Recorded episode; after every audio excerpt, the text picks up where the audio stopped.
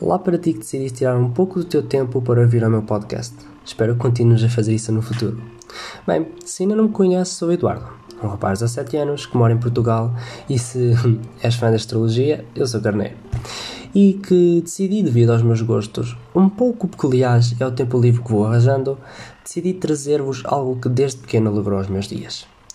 Eu falo de lendas, mitos, histórias, basicamente tudo que fuja ao alcance desta nossa, vamos ser realistas, aborrecida realidade.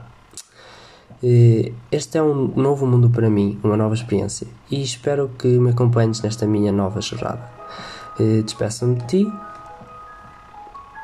Eduardo.